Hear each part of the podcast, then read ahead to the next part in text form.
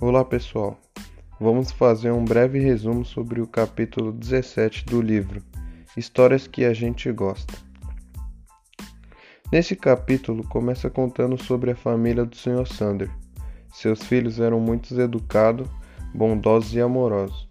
Todos queriam seguir o modelo de vida familiar que eles tinham. Todos os dias, os membros dessa família e seus agregados se reuniam para ler a palavra de Deus. Com oração começavam a lida diária e com oração a terminavam.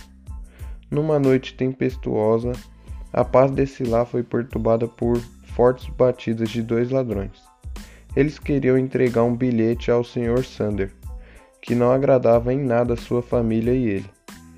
Então eles começaram a rezar e pedir para Deus que ajudassem eles para que os ladrões não incendiassem seu edifício.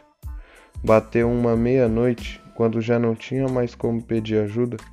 Começou a chover e caiu uns trovões e relâmpagos muito fortes que seria a salvação da família Sander.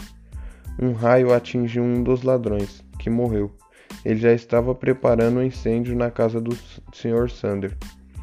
Deste capítulo, tiramos uma lição de que nada para Deus é impossível e que nunca abandonam quem os ama.